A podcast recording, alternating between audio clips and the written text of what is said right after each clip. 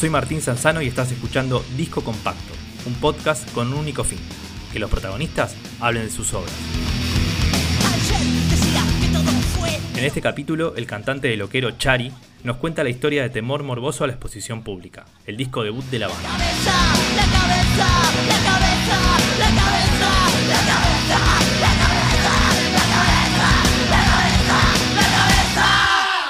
Loquero se formó en 1990 en Mar del Plata, provincia de Buenos Aires. Luego de la ruptura de Todos contra Todos, un grupo clave para la escena punk marplatense de los 80, Chari decidió formar una nueva banda. Después de varios demos y algunos cambios de formación, por fin llegó la posibilidad de grabar un disco. Eh, desde el año 90 que empezamos a tocar, que siempre quisimos grabar un disco nosotros. Hicimos demos, em, grabamos, empezamos a grabar un CD, se nos terminó la plata por la mitad, lo tuvimos que dejar por la mitad, que eso fue finalmente resultó ser otro demo, que lo tuvimos que sacar como demo, que era nuestro primer disco que se llamó Doble Bolsa Roja en realidad. Temor Morboso a la exposición pública fue grabado y mezclado en agosto de 1997 en los estudios del Abasto al Pasto. El encargado fue Gonzalo Villagra, músico, productor y hermano de Álvaro Villagra. Eh, más adelante, por algunos contactos que teníamos con bandas como Fan People, decidimos hablar con Álvaro Villagra, tratar de hacer un disco metiéndonos en un estudio de verdad, hacerlo más pro. No teníamos un mango y nadie nos ayudaba, era muy, muy difícil porque costaba una fortuna. Era el estudio donde estaba grabando en ese momento Riff, el disco Zona de Nadie, estaban grabando los fabulosos Kylax, estaba grabando Hermética. Nos quisimos meter en un estudio para sonar eh, como nosotros queríamos sonar. Bueno, fui a hablar con Álvaro Villagra y fue muy copado con nosotros. Nos dijo que el hermano Gonzalo podía llegar a grabarnos, que nos podía hacer un, precio. No era un precio así nomás, eh, era, era mucha guita. En aquella época era el uno a uno y estábamos hablando de 20 mil dólares era un montón de plata y nos iba a llevar mucho tiempo porque eran muchos días y nosotros no estábamos acostumbrados a tanto a tanta guita, a tantas cosas.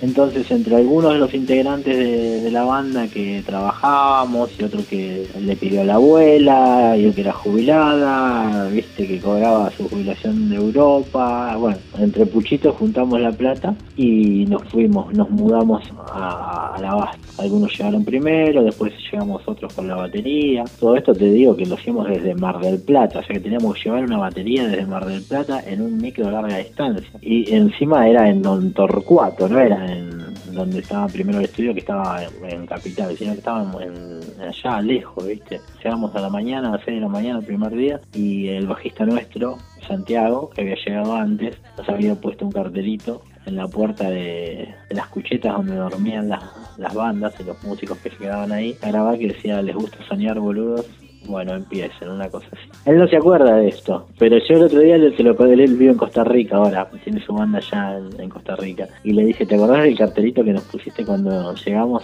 al, al abasto? ¿Te gusta soñar, boludo? Bueno, acá tienen, bueno, ahora cáguense, porque empezaba la cosa en serio. El chabón había estado la noche anterior con eh, Alfredo Tobot o Willy Turri que estaban ahí en el estudio y había visto que no era como nosotros estábamos acostumbrados, viste, que a algo más under, viste, una cosa no tan profesional, viste, y dijo, no, esto va en serio. Fuimos medio ingenuos, medio, medio novatos, viste, medio unos tontitos, va, que se metieron en un estudio repro y a grabar de verdad.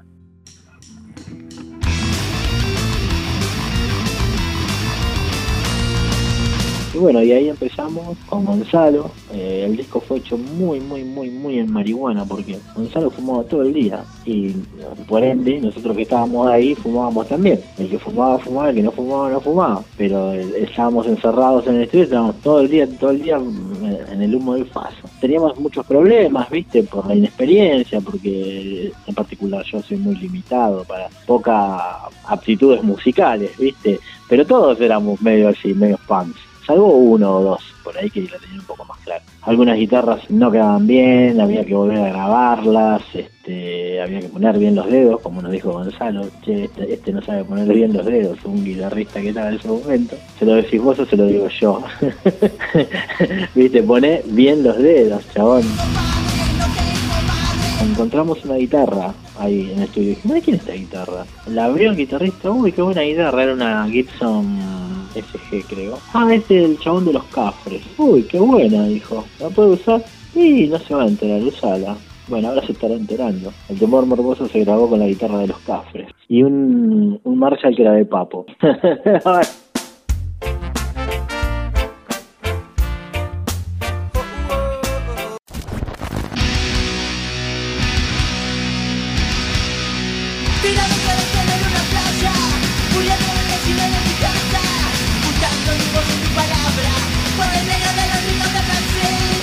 que grabó Temor Morboso a la exposición pública la cuenta el propio Chari. La formación era Alejandro Ramos en batería, que fue mm, batero de ese disco de Club de Solos, esos dos discos nada más, del primero y el segundo disco. Santiago Vidal, que también grabó esos dos discos. Después Yamandú Rodríguez, Leonardo Almada, que era el hermano del bajista actual de Loquero, que era el otro guitarrista, medio duranga, y yo, quien es, no te cuento. Todos necesitan amor.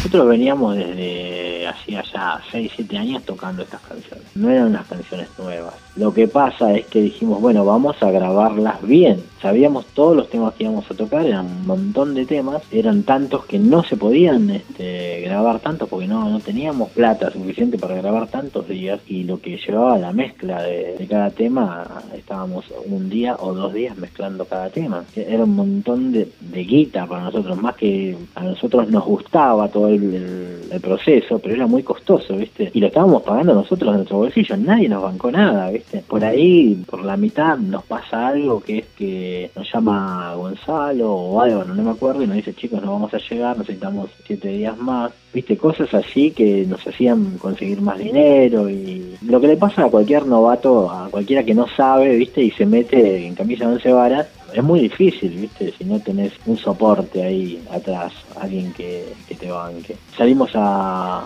vender el disco antes de que esté terminado, buscando sellos, buscando gente que, que, quiera comprar las ediciones que pensábamos hacer nosotros, porque nadie nos lo iba a editar. Por suerte, encontramos a un sello que era Malasaña Discos, de Carlos Tortola y Marcelo Blesi. Marcelo Bessi en particular era muy fanático de Loquero, era un promotor de los 90, ¿no? Trabajaba Malasaña Discos y NEM Discos, en la misma oficina ahí en la avenida Santa Fe, Santa Fe y Callao. Bueno, me aparecí por ahí y bueno, y finalmente me dijeron, bueno, te vamos a comprar, no sé, 500 discos, una cosa así. Así que ahí ya teníamos como un algo, ¿viste? Empezamos a, a colocar el disco, eso nos ayudó mucho. Finalmente terminamos con la grabación, empezamos la masterización que la hizo David Santos con nosotros ahí asistiendo y no nos gustó. Lo escuchamos bien y volvimos a hablar con Álvaro y le dijimos, mira, no nos gusta, está muy, muy grave, no nos están gustando los, los bajos y las partes eh, oscuras están demasiado. Y bueno, empezamos a, a verle muchos detalles o queríamos que sea un disco más brillante, qué sé yo. Detalles, viste, cosas de músico.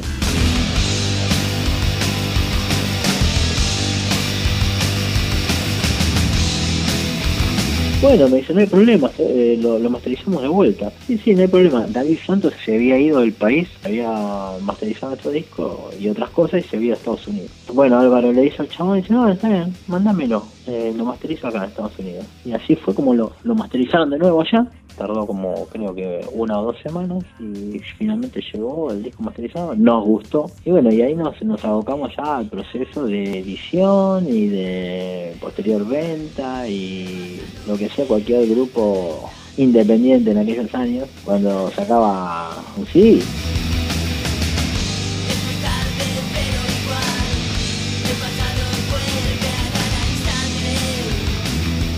Es muy, muy folclórico, es muy natural, es muy, valga la redundancia, auténtico. Porque si vos escuchás temas como Pompeya, si bien tiene influencias de Pixies o de Nirvana o del tango, porque creo que termina con algo de, de un músico marplatense que hacía música clásica, que ahora no me acuerdo cómo se llama. Charlie se refiere a Astor Piazzolla.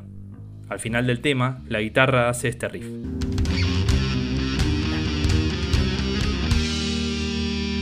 Simple pero destacable homenaje a Fuga y Misterio, uno de los clásicos de este maestro del tango argentino.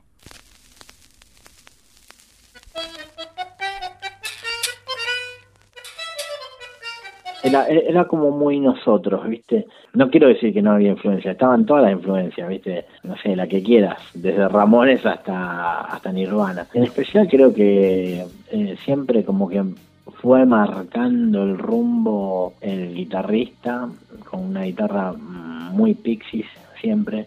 Le gustaba mucho Sonic Youth, Pixies, las bandas que hacían noise, era muy amante del noise y creo que quedaba bien porque había como una sincronicidad entre el bajista y el baterista que eran más hardcore o trasheros y lo que no son canciones, no es ni hardcore ni trash, ni siquiera es punk, son canciones, temas que fueron tocados por primera vez en una habitación con una guitarra criolla y después de ahí fueron mutando en diferentes ensayos en algo más, ponele, si querés, rockero. Pero no, no era como una intención, éramos más natural. Lo que nos salía era tal vez producto de, toda nuestra influencia, negarlo sería una estupidez, pero siempre creo que tuvimos cierta personalidad, ¿viste? Dentro de los límites que tenemos musicales, pero creo que había cierta personalidad, creo que eso le gustó a alguna gente. De hecho, vivíamos eh, tocando con, eh, tocábamos con orcas y después tocábamos con Boom Boom Kid, hemos tocado con bandas de ska, nacionales, internacionales, muy variado. Nosotros tocábamos cuando estábamos grabando nuestros primeros demos eh, con un charango, o sea, sí, tocábamos con un charango y con un bongo. Una vez fuimos a grabar a un estudio de una radio, ¿viste? Y los chavales pensaban que íbamos a ir con, no sé, con 200 amplificadores o estos loqueros van a romper todo. Y fuimos con un bongo, un chalán, un tecladito de esos, viste, que hay que soplarlo. Y no estaba mal, viste, porque pues, creo yo, ¿no? Que cualquier cosa que una persona haga, eh, que le salga más o menos del corazón o que tenga sentimiento y así sea una catarsis, seguramente le va a llegar a alguien. Importaba por ahí más, no quiero sonar muy mesiánico, pero importaba más el mensaje que, que la ejecución.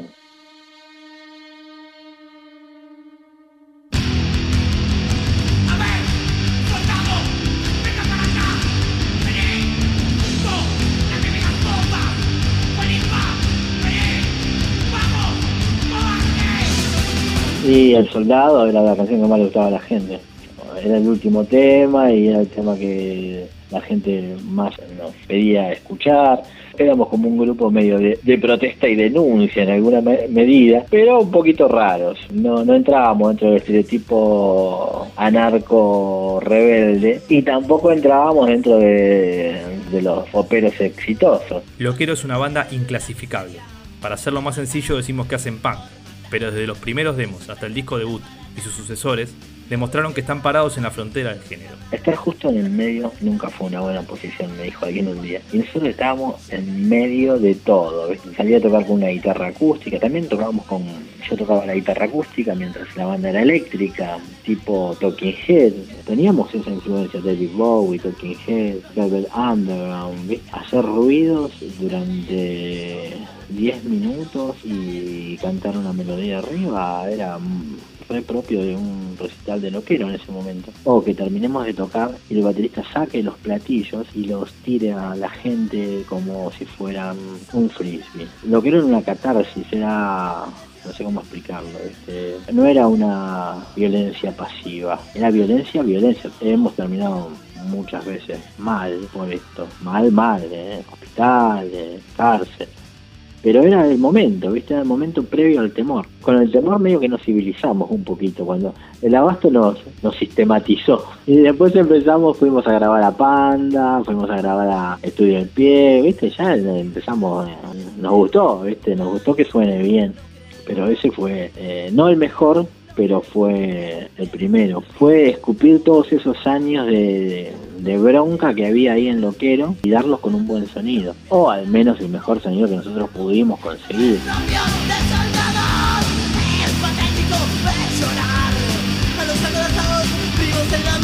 Chari es enfermero y siempre trabajó con pacientes psiquiátricos.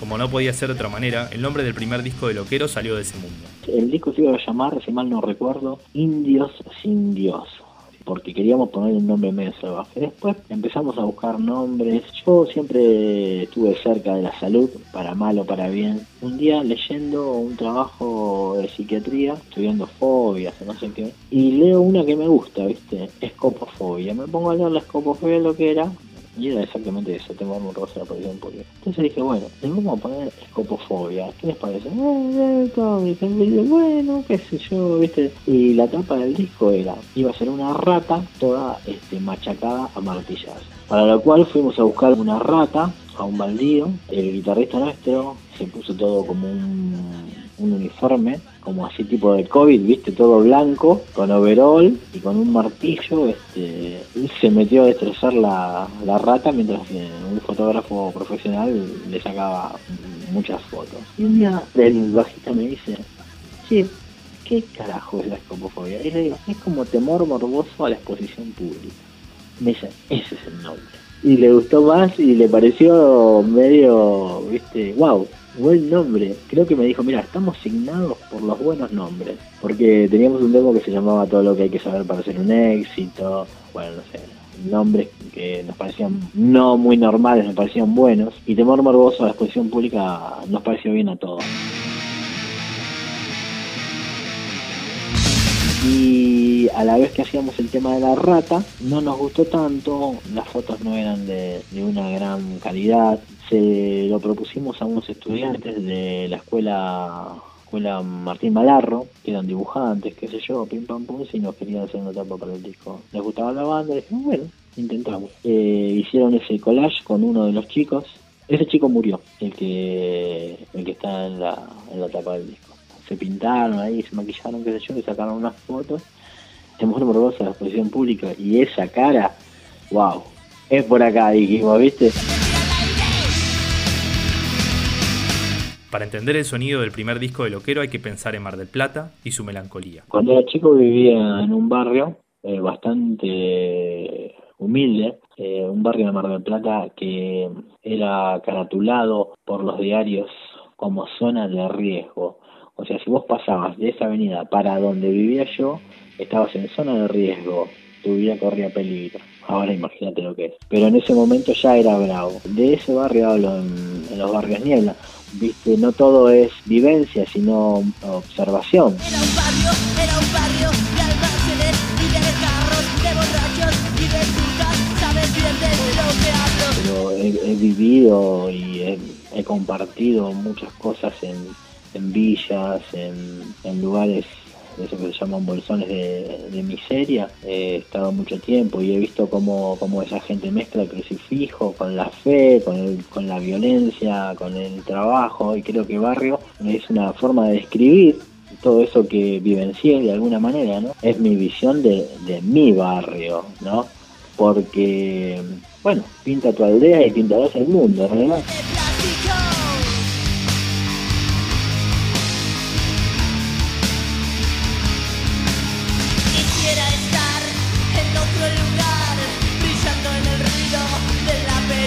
Plata de los 90, mira, venía de unos finales de los 80 medio complicados en cuanto a la materia eh, bandas, música, mucho punk y pop oscuro, lo que estaba de moda en esa época, y rock, y rockito, rock suave, montones de bandas, pero montones de bandas, ¿eh? montones de bandas. Organizamos festivales en Mar del Plata imitando bandas de distintos estilos, eh, desde New Wave hasta, hasta nosotros que hacíamos punk rock. Mar del Plata, eh, te digo que venía de una cosa oscura porque en cuanto a la materia punk en especial, había mucho mucha gente que se inyectaba y, empezaban a caer en los 90 productos de, adicciones. De hecho, tuvimos un integrante nosotros que falleció también, que fue el primer baterista de, que grabó un demo en Loquero. El primero no, el segundo, fue Pablo Carreño. Estábamos medio conectados con la autodestrucción en ese momento eran unas épocas de, mucho descontrol y, droga y cada canción por ahí era como una zapada. No, era una banda, era era algo. Seguramente Yamandú diría que toda esa demencia y toda esa locura y esa anarquía musical tenía como un destino que finalmente desembocó en el temor, ¿viste? Creo que tiene razón, porque de alguna manera tuvimos que redondear todo ese caos. Está eso en el temor está esa oscuridad, que no es una oscuridad mm, mala vibra, es más descriptiva, me parece, es más, esto es así, tal vez la vida sea así.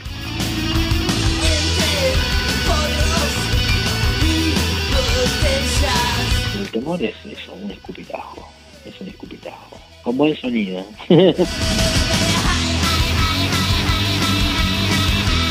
Y así termina este capítulo de disco compacto dedicado a Temor Morboso a la exposición pública, el esperado disco debut de Loquero.